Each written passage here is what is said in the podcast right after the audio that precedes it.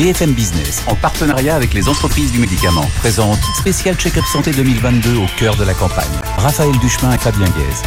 Bonjour à tous et bienvenue dans ce spécial Check-up Santé élection présidentielle. Bonjour Raphaël. Bonjour Fabien. Ravi de partager cette émission avec vous.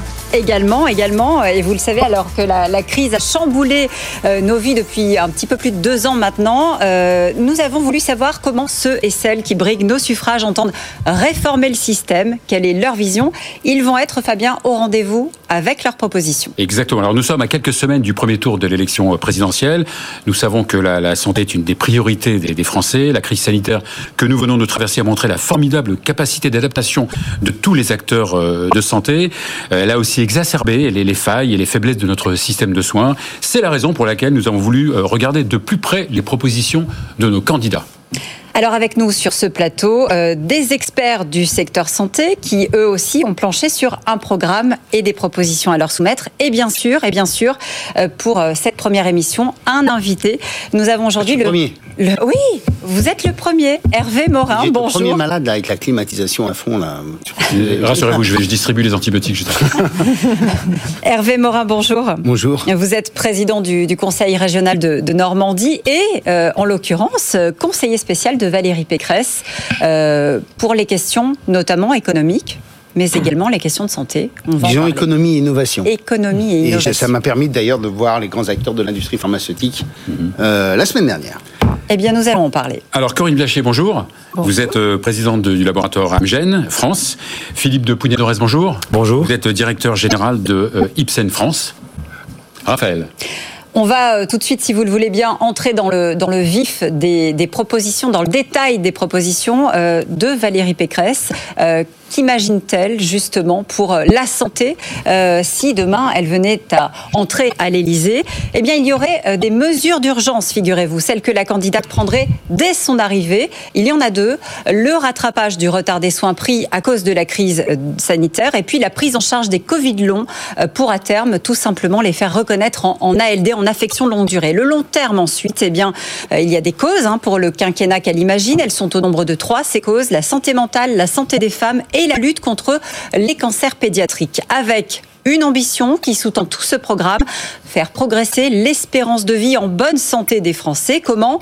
En s'attaquant notamment aux déserts médicaux. Plus un seul en 2027, c'est le souhait de la candidate, qu'on puisse aussi être soigné à moins de 30 minutes de chez soi et qu'on divise par deux les délais pour une consultation quelle qu'elle soit. Réformer aussi l'hôpital avec plus d'autonomie et un système de financement revu. Idem d'ailleurs pour la médecine de ville avec un effort sur la revalorisation des tarifs parce que la santé ne se résume pas aux seuls soins, agir en matière de prévention aussi avec plus de budget, une décentralisation, l'implication de l'école et de l'entreprise. Enfin, enfin, investir, Fabien, pour la souveraineté de la France sur le plan industriel, mais aussi accélérer les partenariats publics-privés et lancer des alliances pour la recherche et l'innovation au niveau européen. Alors Hervé Morin, donc euh, en cette période préélectorale, c'est vrai que on a l'impression, hein, euh, peut-être que je suis bien passé pour savoir en tant que médecin, qu'on ne parle pas assez de, santé dans, les programmes. Souvent, on n'en parle pas, c'est vrai. C'est vrai, oui. Et, pour vous, je veux dire, quelle sera la place de la santé dans le prochain quinquennat si euh, Écoutez, Valérie Pécresse est là moi, j'ai le sentiment qu'il y a euh, dans les propositions de Valérie euh, des transformations assez profondes dans la construction de la gouvernance du système de santé. Vous l'avez évoqué, euh, Raphaël Duchemin vient de le faire. c'est aussi la revalorisation des actes médicaux. Je prends un exemple simple. Je crois que vous ne l'avez pas dit, mais l'augmentation donc mhm. de, pour les médecins généralistes qui auraient donc un acte à 30 euros sans que le reste à charge ne change. c'est des créations de postes très nombreux dans le secteur hospitalier. Euh, c'est aussi une régionalisation du système de santé. Euh, bon, c'est tout de même un certain nombre de sujets. vous avez fait le plus les questions autour de l'innovation euh, et, et, du développement économique qui, j'imagine, seront vues avec mes deux interlocuteurs. Alors, on va, si vous le voulez bien, tout de suite entrer dans le détail et parler de souveraineté. Spécial Check-up Santé 2022 avec Raphaël Duchemin et Fabien Guèze. Ah oui, parce que la, crise du Covid euh, a posé euh, un certain nombre de problèmes en termes d'approvisionnement. Euh, on va peut-être justement s'intéresser à cette fameuse souveraineté sanitaire.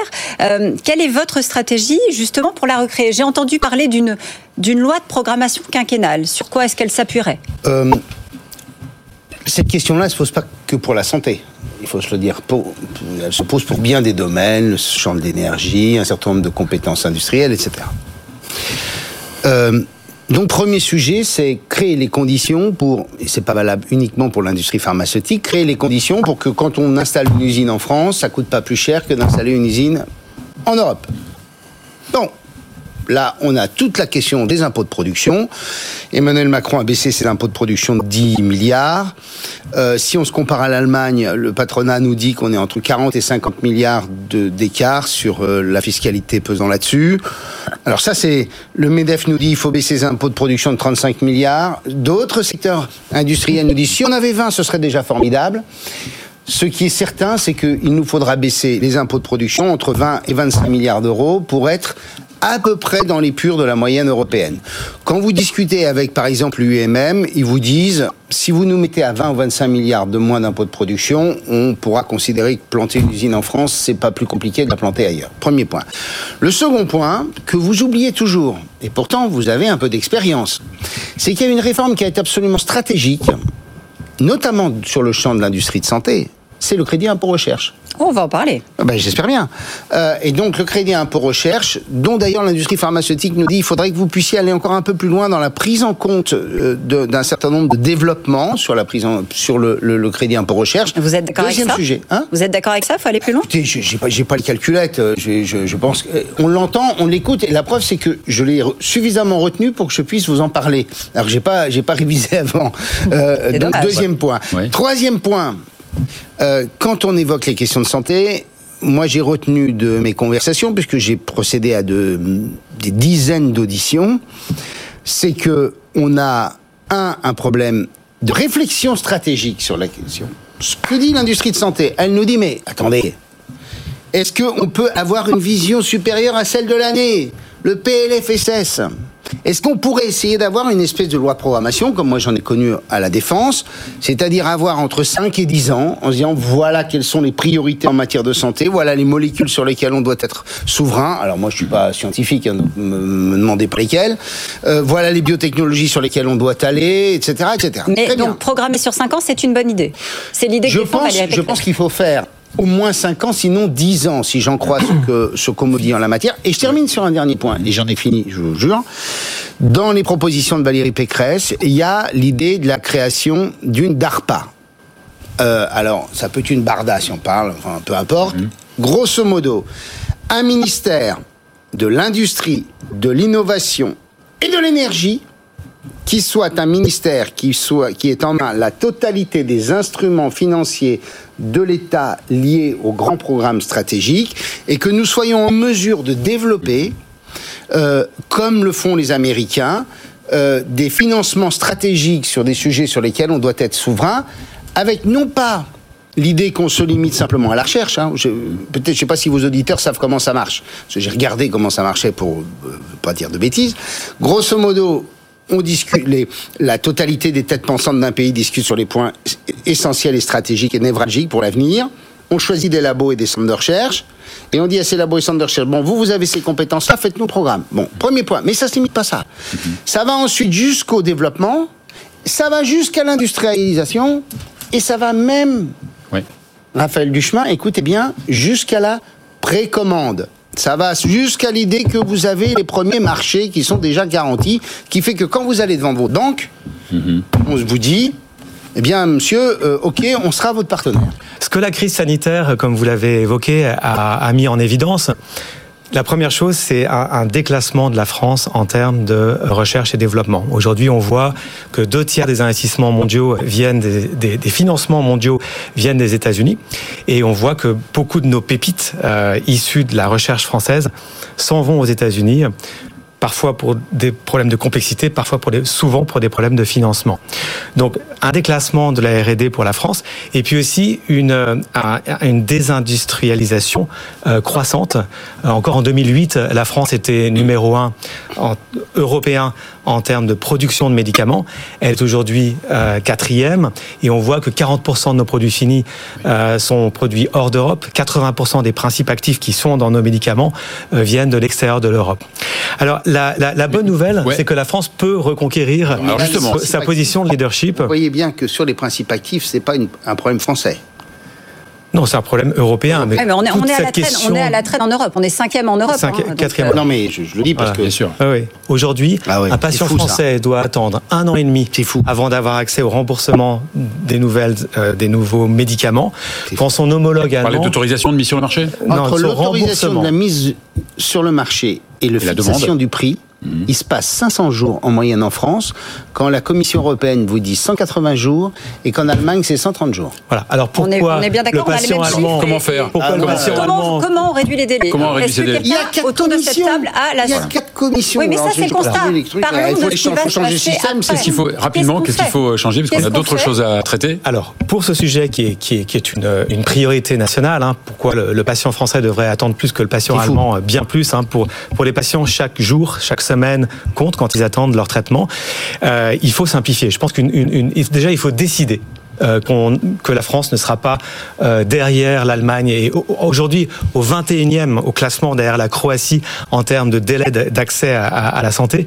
Donc d'abord une décision politique et ensuite pour y arriver une simplification et peut-être sur la simplification je voudrais passer la parole à Alors, Corinne on ne va pas avoir le temps de développer tous les points parce que malheureusement, nous sommes tenus par, euh, Mais par je, des moi, je suis délais. intéressé par les dispositions. de Sauf si vous, si vous pouvez le dire en une minute. Allez-y. En une minute, En une ce qu'il minute. faut savoir, c'est qu'il y a une disposition, il faut reconnaître, qui en France existe, c'est l'accès précoce, qui Oui. permet, Oui, avant l'autorisation de mise sur le marché, de donner accès, mais que dans des pathologies très particulières. Ça, c'est une spécificité qui a été bien réformée et qui, euh, à mon avis, est, est vraiment quelque chose de très positif en France. Maintenant, il faudrait que l'on mette en place un accès direct après cette autorisation de mise sur le marché qui soit aussi performante que celle des Allemands. Il y a une réforme qui a été mise en place en fin 2021.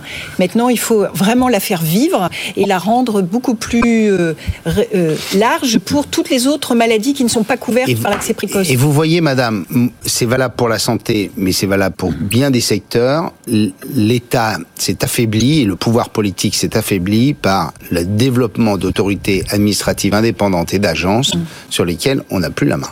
Alors ça, vous avez raison. On a compté, nous, 12 administrations différentes.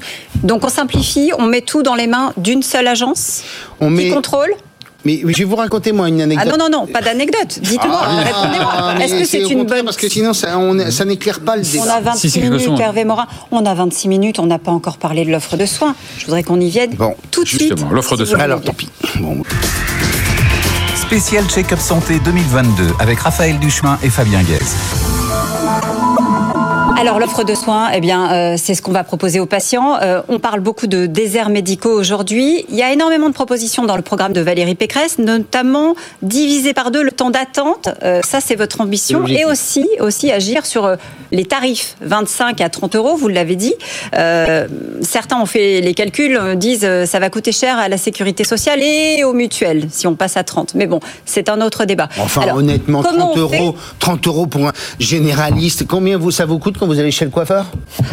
Après 10 ans d'études. Après très 10 ans d'études. Pas très cher. On va dire, ben, Ça vous coûte plus de 30 euros, hein, pardon de le dire. Ah. Donc, donc il y a- il y, a un gros problème d'accès aux soins. On, le- on le sait aussi, pas seulement des honoraires, ça on pourra en reparler peut-être une autre fois, mais il y a un gros problème d'accès aux soins. parce que vous trouvez qu'il un acte, C'est- c'est- J'ai toujours dit que c'était indécent. mais 25 je- euros, vous trouvez, vous trouvez que je c'est suffisant ça, je hein trouve ça indécent. Ah bon on, nous Ah, sommes les, on médecins moins c'est payés de- d'Europe. On, on dit simplement que vous voulez passer de 25 à 30. Ah, moi, j'ai eu ma serrure qui a pété chez moi. Je peux vous dire combien ça m'a coûté. Ça m'a coûté bien plus de 25 euros de l'heure. hein, ça, je peux vous le dire. Oui, Bon, mais dans, comment- dans nos salaires, on Comment faites-vous les- pour diviser Non, par je- deux je- le, je- le temps d'attente euh, si je veux aller demain chez un dermatologue, si je veux aller Ah, il chez un for- spécialiste Comment je fais pour diviser le temps d'attente par deux? Eh ben, c'est l'objectif de former plus de médecins, de donner plus de temps de, médec- de, de, de libérer du temps médical. Euh, vous voyez, on- on- je- pardon, mais c'est quand même mieux quand on peut l'éclairer, si vous m'autorisez. Allez-y. La région a développé, ma région a développé ce qu'on appelle des PSLA. On les a d'ailleurs con- construits avec l'URML. C'est Antoine Le Bonheur, le président de l'URML, un mec formidable, qui a bâti ce concept-là. On a 150 maisons de santé qui sont euh, quasiment, euh, qui vont mailler toute la région. Tous les médecins aujourd'hui veulent des systèmes collectifs. Le grand avantage derrière le système collectif, c'est que, au-delà du fait que ça coûte moins cher dans l'exercice, c'est que vous avez des assistants ou une assistante qui libère du temps médical parce qu'elle va s'occuper euh, du portage de repas, elle va s'occuper de prendre des, des, des, des etc. Donc, il faut développer du, du temps médical. Deuxièmement, en attendant d'avoir plus de médecins formés, il faut que nos infirmiers, on appelle ça les pratiques avancées, il faut qu'on ait un certain délégation de tâches, ça s'appelle délégation de tâches, merci. Euh, il faut que nous ayons euh, la possibilité de libérer là aussi du temps médical par ce moyen. La quatrième proposition que fait Valérie sur le sujet, c'est de faire en sorte que les stages des généralistes puissent être effectués en quatrième année dans les cabinets médicaux. Ça permettrait, selon nous, de libérer à peu près 2000, quoi, ça permettrait d'avoir 2000 jeunes généralistes euh, qui seraient euh, sous avec des maîtres de stage euh, dans les cabinets médicaux. C'est ce que vous appelez les docteurs juniors, les 4000 docteurs juniors à l'horizon 2025 Bravo. Dans les déserts médicaux. Vous avez- C'est ça. Voilà. Et on a dans les déserts médicaux des situations. Par exemple, j'ai euh, augmenté le Vous nombre. êtes bien placé pour le savoir. En Normandie, c'est Oui, une zone- catastrophe. Une catastrophe. Bon, euh, on, on a augmenté le nombre de kinés, parce qu'il ne faut pas toujours penser qu'aux généralistes, et on a fait en sorte que les formations des kinésithérapeutes soient remboursées s'ils s'installent dans les services publics ou s'ils s'installent dans les déserts médicaux. Première mesure. Il faut supprimer les zonages que l'État a mis en place parce que le système est absolument débile, parce que dès lors que vous augmentez un peu le nombre de médecins parce que vous avez pris des politiques, les médecins n'ont plus les aides à l'installation. Et donc, en clair, au lieu de renforcer, on- n'est plus en capacité de pouvoir accueillir de nouveaux médecins. Donc, il faut supprimer ce système de zonage. Et enfin, troisième élément, il faut que euh, on ait la volonté de développer un certain nombre de formations. Je prends les dentistes. J'ai pas de fac de dentaire euh, en Normandie. Alors Dieu merci, j'en avoir une enfin en septembre. Eh bien, euh, il faut très clairement développer les fauteuils de dentaire cinquième et sixième année pour leur permettre de s'installer, d'aller pratiquer dans des villes moyennes et ainsi s'installer aussi euh, à la campagne ou dans les villes dans lesquelles il n'y a plus personne. Alors, euh, Corinne Blaché, vous, le, le médecin et le patient, il est au bout de la chaîne. Donc, que faire pour euh, remédier à ce... Alors nous, nous, avons, nous allons dire des, des propositions qui sont complémentaires de tout ce que vous avez dit, euh, Hervé Morin. Nous, nous pensons pas, notamment, nous avons des innovations qui sont, euh, Alors, qui peuvent changer fondamentalement. La prise en charge d'une pathologie. Et nous n'utilisons pas toujours le potentiel de ces innovations. C'est vrai. Il y a des nouvelles molécules qui permettent, par exemple, de sortir complètement des patients de l'hôpital, de traiter uniquement en ambulatoire. En Allemagne, on a pu voir ces molécules qui ont, avaient diminué la, la file d'attente dans des maladies rhumatismales sévères et qui permettaient de libérer des ressources à l'hôpital pour les allouer à d'autres euh, maladies, d'autres patients. Ça, c'est une première chose. C'est vrai, madame, que j'ai eu, dans tous les travaux que j'ai menés, beaucoup de personnes qui ont témoigné en me disant, à partir d'innovations médicales ou de santé, on n'en tire pas les conséquences sur l'organisation de notre Voilà. système et notamment notre Voilà. organisation hospitalière. Voilà. Je ne sais pas si vous êtes d'accord, c'est un premier point. Le deuxième, c'est utiliser aussi le potentiel des nouvelles technologies. Et je pense qu'avec la pandémie, nous avons vu euh, le boom des téléconsultations, qui était une activité très marginale, qui maintenant est redescendue, bien sûr, on est revenu à... Mais Ça doit rester complémentaire, évidemment. voilà, et qui permet, et notamment dans des déserts médicaux, de créer une relation, une relation entre un patient et un médecin à distance. De la même façon, la télésurveillance, il y a vraiment maintenant des outils euh, qui sont très utiles et qui permettent de passer, de garder un patient en direct avec son médecin et qui nous semble aussi euh, très intéressante à développer euh, pour l'avenir. Mais ça, ça va beaucoup progresser. Moi, je vois dans toutes les maisons de santé en Normandie, on a quasiment maintenant un- une, une salle réservée à la téléconsultation.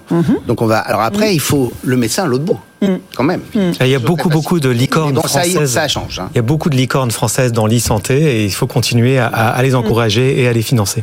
Euh, une question peut-être sur, sur l'hôpital. Euh, J'ai vu que Valérie Pécresse euh, voulait une autonomie de l'hôpital, c'est-à-dire quelque chose comme elle l'a fait avec, euh, avec l'université?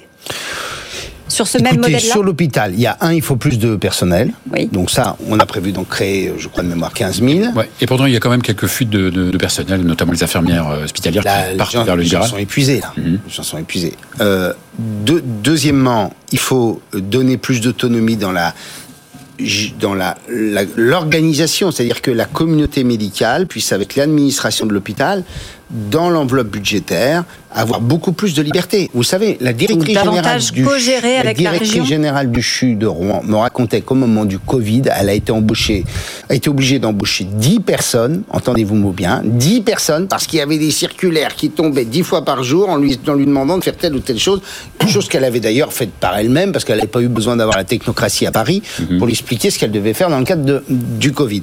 Eh bien, quand on a des chiffres qui indiquent qu'on a globalement, dans, sur 100, 100 collaborateurs dans l'hôpital, de mémoire, pardon si les chiffres sont pas tout à fait exacts, on en a 35 dans l'administratif en France, quand dans les autres pays européens on en a 25, on voit bien qu'on a quand même là un vrai sujet. Avec quel, avec quel argent Avec quel argent on fait ça? Ben, avec l'argent, mais l'argent, euh, quand déjà on va permettre à chacun de pouvoir mieux construire son modèle, le bâtir, déjà on va probablement gérer les choses euh, de façon plus intelligente, parce que moi je crois beaucoup à l'intelligence collective dans une organisation humaine. Et puis deuxièmement, pardon de le dire, le problème du pays, c'est qu'il n'y a pas assez de cotisants. Si le jour on a un taux d'emploi comparable au taux d'emploi de l'Allemagne, ça veut dire qu'on a à peu près 10 points d'écart avec les Allemands, on aura beaucoup plus de cotisants. Si en plus de ça, on fait quelques efforts sur un certain nombre de régimes comme le régime des retraites, eh bien, on peut tout à fait imaginer que là, euh, on puisse se donner des marges de manœuvre pour mieux soigner les Français. On va passer à la troisième partie tout de suite spécial Check-up Santé 2022 avec Raphaël Duchemin et Fabien Guèze. Ah c'est vrai qu'on innove beaucoup en France. Hein. On parle même de Startup Nation euh, comme d'autres pays. Pourtant, c'est vrai que de nombreux chercheurs, de nombreux Sur talents. Startup euh, Nation, euh, recevez les gens du numérique qui vous diront ce qu'ils pensent de la politique du gouvernement. Et c'est pas exactement ça. Alors justement, c'est vrai que les chercheurs, les talents, nous on fait ne restent pas toujours nous, en France. Nous, nous, nous, quand même, on est en train de faire appel à la loi américaine. Mhm pour euh, stocker nos données de santé. Hein. Ah bah justement, ça, on va en parler. Justement, on va en parler. Oui, on, va en parler. Euh, euh, Corinne, donc, est-ce que, est-ce que vous aussi trouvez que les chercheurs, les talents ont tendance à fuir et pourquoi? Ah, Nous, nous travaillons beaucoup avec les talents français. Hein. il y a un écosystème extrêmement euh, euh, vivant. Donc euh, maintenant, il y a certainement des silos entre cette, cette académie publique et les entreprises privées.